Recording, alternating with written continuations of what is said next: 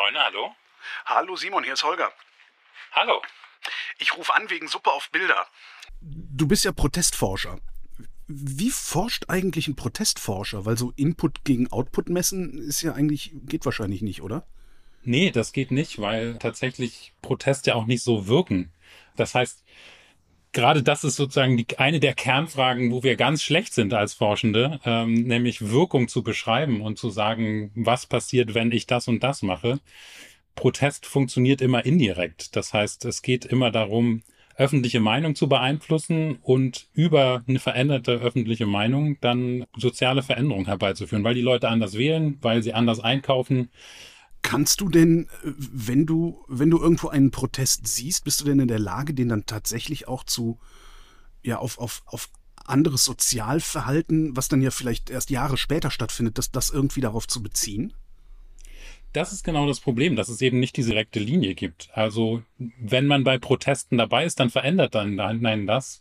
Man nimmt sich anders wahr, man nimmt die Umgebung anders wahr. Aber äh, das muss, du musst ja auch gar nicht bei Protesten dabei gewesen sein, um äh, dadurch beeinflusst zu werden, sondern Proteste bestimmen die politische Agenda mit, da, ähm, mit, die bestimmen mit, wie über was geredet wird. Und das hat dann indirekten Einfluss darauf, wie die Menschen sich verhalten, wie sie sich ansprechen, ob sie den Müll trennen und so weiter. Ähm, aber wie gesagt, indirekt und nicht direkt. Aber wie funktioniert denn bei euch dann, also in, in, in deinem Fachgebiet, wie funktioniert dann Theoriebildung? Da gibt es jetzt keine keinen einheitlichen Zugang, sondern ähm, verschiedene Ansätze, die dann eben auch zu verschiedenen Arten der Forschung führen. Also wenn mich interessiert, ähm, wie verändert das die die Menschen an sich, die Subjektbildung von Protest, dann gehe ich natürlich ganz nah dran. Aber ich kann auch ganz mhm. große Fragen stellen. Wie verändern Proteste Gesellschaft und wie verändern sie die großen Diskussionen? Und dann gucke ich mir natürlich mit einem Weitwinkel an, ähm, welche Proteste hat es über den Verlauf der Zeit gegeben und wie hat das vielleicht die Diskussion in Parlamenten verändert oder die Diskussion, wie sie in äh, Zeitungsmeldungen äh, abgebildet werden. So, jetzt mal konkret. Wir haben zuletzt zweimal gesehen, dass KlimaaktivistInnen Suppe und Kartoffelbrei auf berühmte Bilder in Museen gekippt und sich dann daneben festgeklebt haben. Soweit die Phänomenologie. Jetzt mal ontologisch. Was haben wir da gesehen? Ja, ich glaube, das ist ein Versuch, eben dieses Thema des Klimawandels am Köcheln zu halten und der Kartoffelbrei ist einfach ein zusätzlicher Aufreger gegenüber dem einfachen Ankleben, wie wir das ja vorher schon in Frankfurt, in Dresden, in München und in Berlin hatten. Es geht aber auch auf einer anderen Ebene darum, die Aufmerksamkeitsökonomie in Frage zu stellen, beziehungsweise auch zu den Verwüstungen, die ja heute schon stattfinden durch die Klimakrise, ins Verhältnis zu setzen. Das heißt, diese Aktionen sind auch ein bisschen dazu gemacht, um auch die Medien vorzuführen mit den Aufwallungen, die dann darauf äh, folgen. Und das ist, glaube ich, jetzt gerade bei den Kartoffelbrei-Aktionen ziemlich gut gelungen so, das sorgt für, für extrem viel Aufsehen. So alle berichten darüber, alle regen sich darüber auf. Ein Teil amüsiert sich auch. Wenn du dir die Berichterstattung anguckst äh, über, über diese Aktion, welches Bild entsteht da in der öffentlichen Wahrnehmung gerade? Also erstmal ist es tatsächlich eine Auffallung, wie, wie es sie selten gegeben hat. Das heißt erstmal, das ist eine extrem effektive Taktik. Man hat praktisch keinen Schaden. Also es ist eine Glasscheibe zwischen dem Bild und dem Kartoffelbrei, aber man hat eine maximale mediale Aufmerksamkeit. Du brauchst nur ganz wenig Leute. Und das würde nicht funktionieren, wenn du dich einfach mit einem Banner vor einem Bild stellst. Das hat keinen Nachrichtenwert. Aber wenn so da äh, vermeintlich etwas beschädigt oder in Frage gestellt wird, dann sehr wohl. Und das ist genau das Bild, was ja auch produziert wird, dass da im Grunde ein, ein Angriff auf das Kulturgut dieser Bilder stattgefunden hat. Und das wird auch so ein bisschen lächerlich gemacht fast schon durch diese Aktion. Du hattest im Vorgespräch mal gesagt, gerade wollen alle mit dir reden. Wenn die Medien mit dir reden wollen, was wollen die eigentlich jeweils von dir wissen? Was fragen die? Da hole ich ein bisschen weiter aus, weil es gibt inzwischen diese Medienfigur des Protestforschers. Die gibt es vielleicht seit Anfang der 2000er Jahre. Dieter Rucht, mein Doktorvater, der hat häufiger damals Medienanfragen zu Protesten beantwortet und wir haben zusammen zum Beispiel zu dem G8-Gipfel in Heiligendamm einen Workshop für JournalistInnen gemacht, weil wir eben in der Berichterstattung bei vorangegangenen Gipfeln sehr klar eine Fixierung auf Gewalt gesehen haben, Verkürzung in der Berichterstattung hatten. Und äh, dem wollten wir mehr Wissen über die Logik und Komplexität von sozialen Bewegungen gegenüberstellen. Und das war vielleicht so ein Startschuss, ähm, wo äh, auf einmal diese Figur des erklärenden Forschers äh, aufgetaucht ist. Und das hat sich mittlerweile äh, wirklich stark eingebürgert, dass einfach, wenn Proteste, die jetzt außergewöhnlich sind oder besonders groß sind, dass die erklärt werden sollen. Erklärt werden heißt dann in der Regel, wer ist denn da? Äh, darf man das überhaupt? Ist das legitim? Und da sind zum Teil Fragen dabei, die kann ich ganz gut beantworten. Also wo kommt das her? Wie funktioniert das, was ist die Logik dahinter, aber wenn es dann so um Fragen geht, wie ist das legitim, äh, das ist keine wissenschaftliche Frage, das ist ein gesellschaftlicher Aushandlungsprozess. Das heißt, du möchtest nie wieder gefragt werden, ob das legitim ist. naja, ich gebe immer die gleiche Antwort darauf. Das kann ich als Wissenschaftler nicht sagen, sondern ich kann beobachten, wie das eingeordnet wird gesellschaftlich. Also was sind eigentlich die Aushandlungsprozesse, die verbunden sind mit Protesten? Dann kann ich sagen, Gewalt zum Beispiel gegen Menschen ist eine ganz klare Grenze, die immer wieder eindeutig gezogen wird, aber ziviler Ungehorsam ist es zum Beispiel nicht. Es gibt noch eine Frage, die ich sehr ungern gefragt werde. Das ist nämlich, wie sieht es in der Zukunft aus? Wie wird sich das entwickeln? Das ist ja die äh, Killerfrage schlechthin für SozialwissenschaftlerInnen. Da kann man sich ganz schön verhauen. Dann kann ich sagen, okay, es gibt da Trends, es gibt äh, Entwicklungen, die sich in der Vergangenheit haben beobachten lassen. Wie funktioniert Protest oder eine Bewegung in dieser konkreten Phase oder was hat sich da in der Vergangenheit entwickelt, aber ich kann ja schlecht in die Zukunft gucken. Und das gilt besonders für die Klimabewegung, weil die nochmal anders funktioniert. Bei anderen sozialen Bewegungen war das immer so, da spielte im Zweifelsfall die Zeit für die Bewegung. Also es wurde langsam alles immer besser oder mit der Zeit konnte man mehr Veränderung erkämpfen. Aber die Klimabewegung hat genau das Problem, dass sie diese Zeit nicht hat, sondern im Gegenteil, je mehr Zeit verstreicht, desto schwieriger wird es überhaupt, äh, Klimapolitik zu machen und überhaupt demokratisch darüber zu entscheiden, was gemacht werden soll. Auf der anderen Seite, was würdest du gerne gefragt werden, was sie dich nie fragen? Also eine Sache, die mir sehr stark aufgefallen ist, als äh, es im Kontext von den äh, Protesten gegen die Corona-Maßnahmen zu Übergriffen auf die Polizei kam und auf Journalistinnen ja immer wieder, dass mich da niemand angerufen hat. Also es gibt einerseits gibt es eine ganz starke Fixierung auf Gewalt, aber das gilt nicht für alle Arten von Protesten. Also genau diese Gewalt, die war offensichtlich nicht so wirklich einzuordnen, weil da nicht eben die vermummten Steinewerfer waren, sondern das waren irgendwelche Opas in äh, Jake Wolfskin-Outfit, die dann auf die Polizei losgegangen sind. Und da gab es interessanterweise gar kein Erklärungsbegehren. Liegt der Unterschied in den Personen, die da protestieren, oder liegt der Unterschied in den Themen? Also, weil mir persönlich kommt es so vor, als würde äh, Pro, ein Protest mit progressiver Botschaft, sage ich mal, immer ein viel größerer medialer Aufreger sein als ja, der regressive Protest von rechts. Also, ich glaube, was so Medienresonanz angeht, da steht der rechte Protest gar nicht so schlecht da. Also,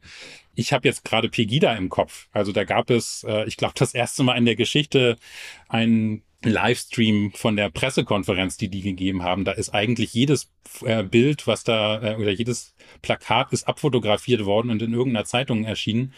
Also da habe ich schon den Eindruck, dass da äh, eine sehr große Aufmerksamkeit für diese Proteste da ist. Die Frage ist immer, äh, was sind denn eigentlich die Nachrichtenwerte? Und du kannst eine riesige Protestdemonstration machen mit 100.000 Leuten und wenn das irgendwie gerade nicht äh, reinpasst in den redaktionellen Zyklus, dann landet das eben auf Seite 6, aber du kannst auch eine Demonstration mit äh, 15.000 Leuten machen wie Pegida und das landet auf den Titelseiten.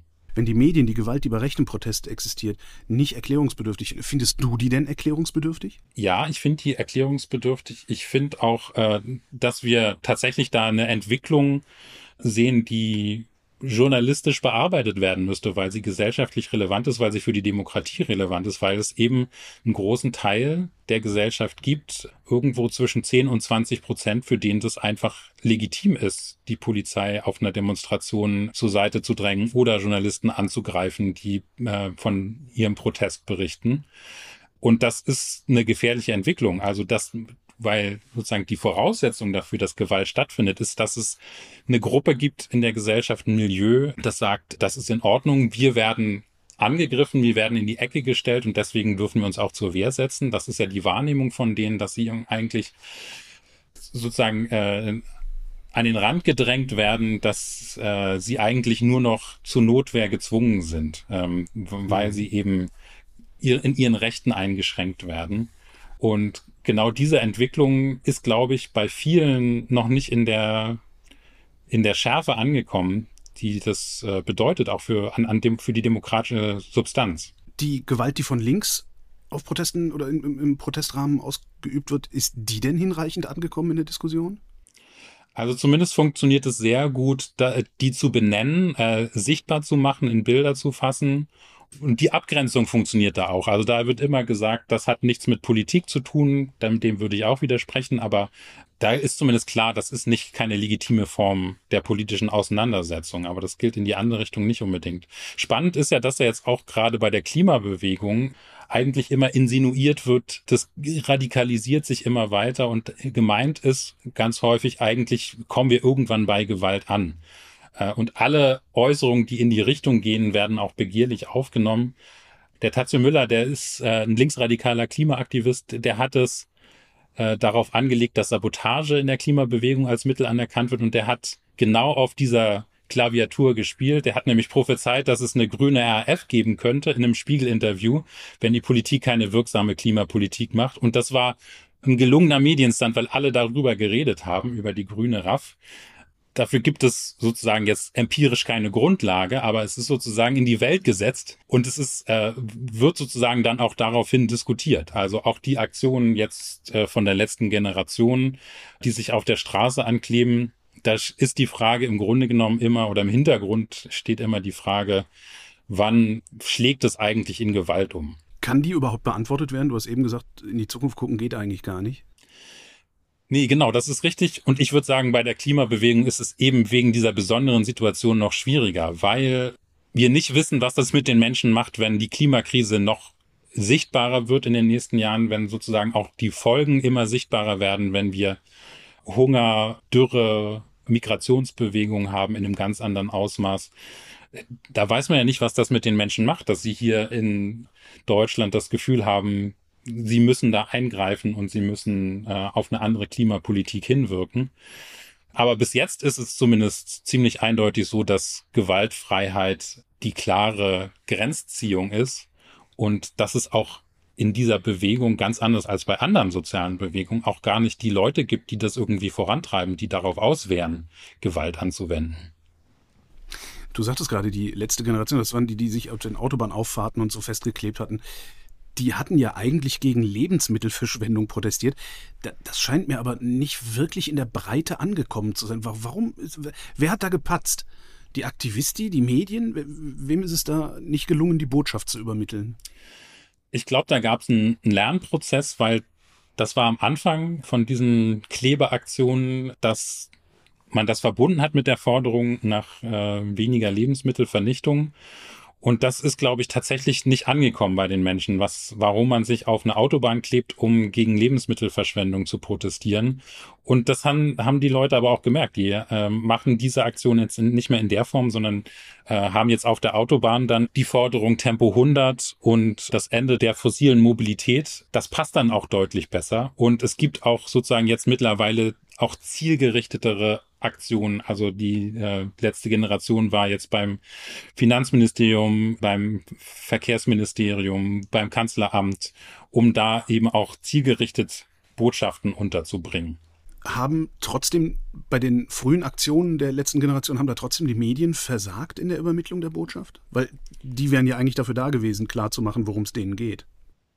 Nee, ich glaube, also ich habe das so wahrgenommen, dass es eine sehr wohlmeinende Berichterstattung war. Also es war sozusagen, ist sehr klar getrennt worden zwischen der Form und der Aufregung, die die auch erzeugt hat und der Botschaft. Und nach meiner Wahrnehmung haben viele JournalistInnen auch äh, genau versucht, diese Botschaft zu transportieren.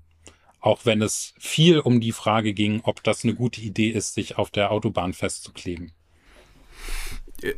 Ist das eigentlich eine gute Idee? Also so insgesamt, ist es insgesamt eine gute Idee, sich irgendwo festzukleben, Kunst zu besudeln, um irgendeine Botschaft zu übermitteln? Also es ist sehr effektiv auf jeden Fall. Du brauchst nicht viele Leute dafür und du hast eine sehr starke Resonanz. Also du kriegst besonders viel Aufmerksamkeit dafür.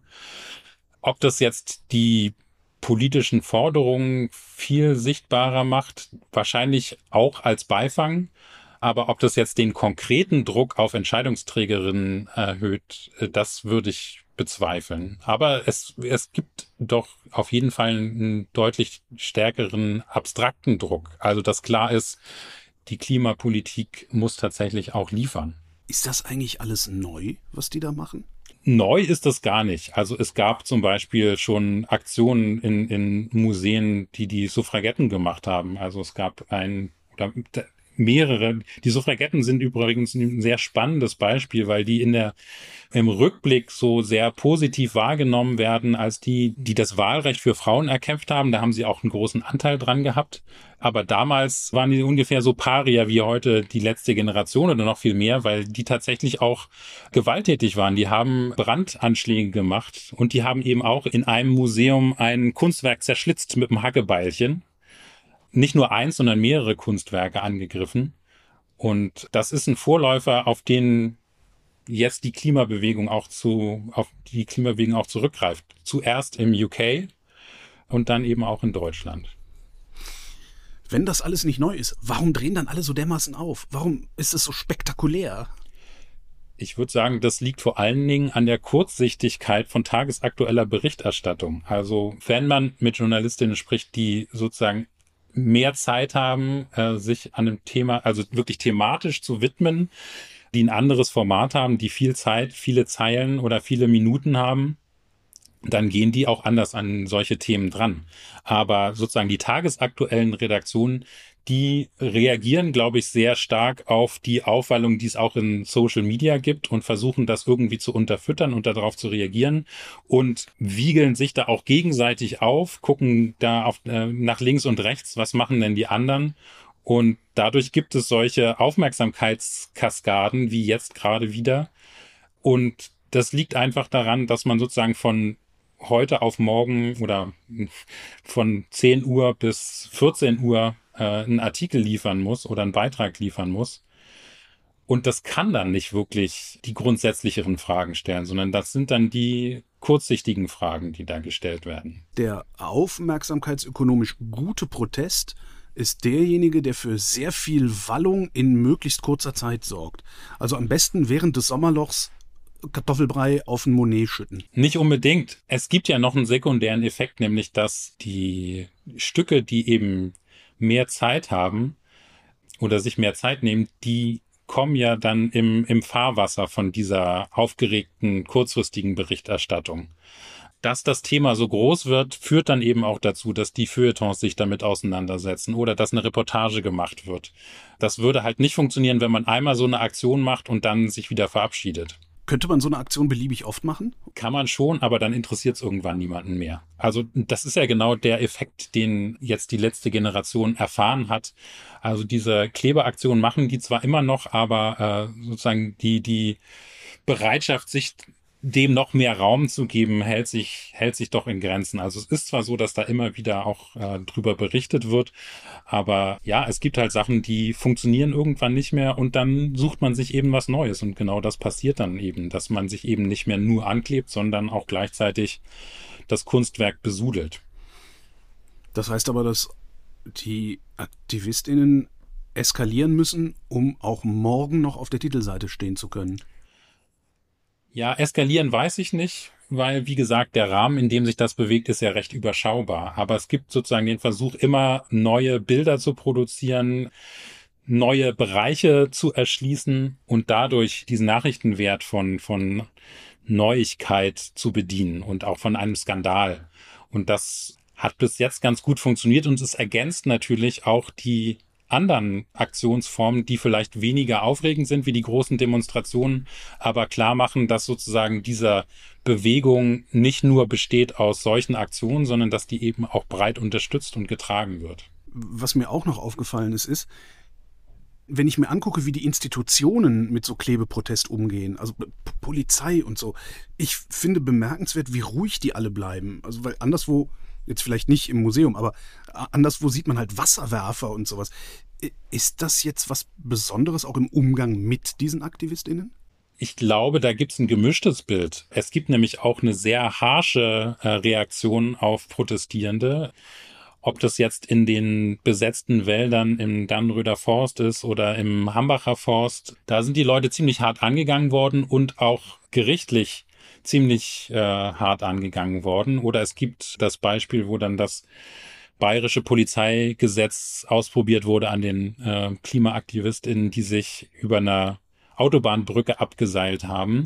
Also da gibt es schon sehr empfindliche Reaktionen auch und, und auch für die äh, Beteiligten sehr unangenehme und äh, mit hohen Kosten verbundene Reaktionen. Und auch die Leute, die sich da auf die Straße kleben, die bezahlen ja am Ende dafür. Also das ist ja, die Prozesse laufen jetzt erst an, aber die werden mit Sicherheit nacheinander alle zur Kasse gebeten. Aber ja, es stimmt auch, dass die Polizei da einen sehr professionellen Umgang mittlerweile mit hat. Und es ist auch klar, also die, die Situation ist überschaubar, ähm, man weiß, wie das abläuft und insofern ist auch diese Situation für die Polizei unter Kontrolle. Und das ist sozusagen bei dynamischen äh, Situationen bei Demonstrationen oder man weiß nicht genau, was haben die denn jetzt geplant. Da reagiert die Polizei dann auch anders. Da kommt es dann eher mal zu einem Knüppelschlag oder zu Pfefferspray.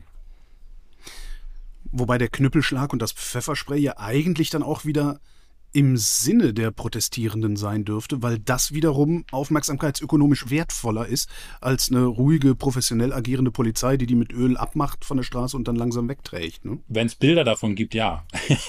ja. Wenn es die nicht gibt, äh, dann ist das äh, sozusagen, steht das vielleicht in der Polizeimeldung, aber es äh, erhöht nicht unbedingt den Nachrichtenwert dein Job ist, äh, Protestbewegungen und deren mediale Wirkung zu vergleichen. Gibt es da eigentlich bestimmte Muster, die du erkennen kannst? Also je nach Protest, nach Medium, nach Botschaft oder irgendwas? Ja, es gibt so ein paar durchgängige Muster. Das eine ist, sobald Gewalt auftritt, ist, steht die im Fokus und nicht viel anderes hat Platz. Das ist sozusagen ein Muster, was ganz klar sich abzeichnet. Verblasst dahinter auch die Botschaft? Ja, in den meisten Fällen ist das so, dass tatsächlich äh, nicht viel von dem ankommt, was die, die Protestierenden transportieren wollen. Aber es gibt auch einen paradoxen Effekt, dass nämlich zum Beispiel die Tatsache, dass bei Gipfelprotesten es immer wieder zu Gewalt äh, gekommen ist, dazu geführt hat, dass es eine sehr viel stärkere Wahrnehmung des Protestes gab und dass auch dem Protest viel mehr Raum eingeräumt wurde über Zeit und dass dadurch sozusagen als Beifang auch deutlich kritische Positionen in die Medienberichterstattung gelangt sind. Das ist sozusagen auch nochmal ein paradoxer Effekt, den Gewalt haben kann. Ein anderes Muster, was sich, was sich wiederfinden lässt, ist, dass es ganz klare Unterschiede zwischen etablierten Akteuren, die Protest machen, gibt und linksradikalen und äh, rechtsradikalen Akteuren, die Protest machen. Deren Botschaften kommen in der Regel nicht an. Wenn der DGB am 1. Mai eine Demonstration macht, dann findest du Passagen aus den Reden in der Berichterstattung. Das geht äh, bei Protesten von Ende Gelände nicht unbedingt so, wobei die sich auch sehr stark professionalisiert haben und äh, PressesprecherInnen haben ähm, und dadurch auch, glaube ich, ganz gut darin sind, ihre Botschaft unterzubringen. Und dann ist tatsächlich ein Effekt, dass die, die Berichterstattung sehr stark abhängig ist von äh, den umgebenden Geschehen. Also das, was ich vorhin gesagt habe, wenn du eine große Demonstration machst, dann bedeutet das noch nicht automatisch, dass du die Titelseiten hast. Wenn das aber sehr gut gerade in die politische Debatte passt, wenn das eine Position abbildet, die als wichtig wahrgenommen wird in, in einer ähm, aktuellen politischen Debatte, dann brauchst du noch nicht mal so viele Leute, sondern genügt das vielleicht schon, wenn du eine kleine Aktion machst, die äh, sozusagen sehr bildstark ist. Das ist auch nochmal ein ein wichtiges Element, dass Proteste auch eine Funktion haben, nämlich Widerspruch zu Regierungspolitik sichtbar zu machen oder ja oder zu hegemonialen Positionen, wenn das gerade in der gesellschaftlichen Debatte ist, dann werden diese Proteste gerne aufgenommen, um eben diese Position sichtbar zu machen. Ich habe ja diese, also diese Bilder, Bilder besudeln und festkleben, mich hat das amüsiert. Ähm, was möglicherweise daran liegt, dass ich Kulturbanause bin. Ist Amüsement ein angemessener Umgang damit? Ich glaube, gedacht ist diese Art von Protest, um Irritation auszulösen und die Frage zu stellen, was sind eigentlich unsere Prioritäten? Also ich rege mich jetzt darüber auf, dass hier Kartoffelbrei auf der Glasscheibe ist, aber ich rege mich nicht darüber auf, dass äh, in Pakistan die Menschen massenweise obdachlos sind und sterben wegen der ähm, Überschwemmung. Also das ist ja so ein bisschen der Versuch, diese Schieflage sichtbar zu machen und in, in ein Bild zu bringen. Aber das ist sozusagen nicht automatisch so. Also das nehmen ja nicht alle Leute gleich so wahr, dass sie sich da selbst hinterfragen. Und deswegen gab es sozusagen diese Erklärung bei anderen Klebeprotesten an Gemälden vorher mit. Also da gab es Gemälde, wo ein Bezug hergestellt wurde zur Klimakrise, weil da eine landschaftliche Idylle gezeigt wurde, die wir in Zukunft nicht mehr haben werden. Oder es gab in Manchester, glaube ich, eine Aktion, wo eine Landschaftsidylle überklebt wurde mit einem dystopischen Bild, wie das aussehen wird, wenn die Klimakrise voll einschlägt. Also da gab es sozusagen schon mehr Versuche der, der, der Brückenbildung zwischen dieser Aktion und dem Bildinhalt auch.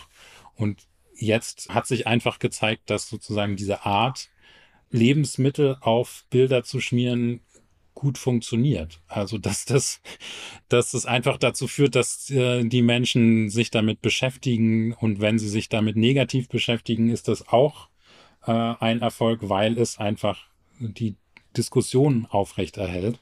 Ja, du sagtest, es irritiert. Also das heißt ja, dass der, also aufmerksamkeitsökonomisch gesehen jetzt, der gute Protest ist derjenige, der irritiert. Wird er damit nicht gleichzeitig auch wieder zur Kunst? Man kann das sehr gut auch zur Kunst erklären, weil man kann das ja auch lesen als eine Kritik an der Musealisierung von uns als der Kultur, als eine menschliche Kultur, als sozusagen der Überlieferung der Imagination, dass wir auf ewig Kulturgüter für die Nachkommen aufbewahren dass wir das als besonders wertvolle Kulturäußerung wahrnehmen, aber gleichzeitig in anderen Teilen der Welt äh, die Welt buchstäblich in Flammen stehen. Und wenn man das so betrachtet, ist es mit Sicherheit auch sozusagen ein künstlerischer Ansatz, das, was da ist, zu nehmen, neu zusammenzusetzen und eben da, dadurch die Leute zum, zum Nachdenken zu bringen. Das ist dann aber jetzt wieder wirklich was fürs Zeitfeuilleton und nicht für die Titelseite im Tagesspiegel, ne? Wahrscheinlich schon, ja. Simon Teune, vielen Dank. Gerne. Und das war Holger ruft an für diese Woche. Nächste Woche reden wir wieder über Medien und bis dahin gibt es über Medien zu lesen auf übermedien.de.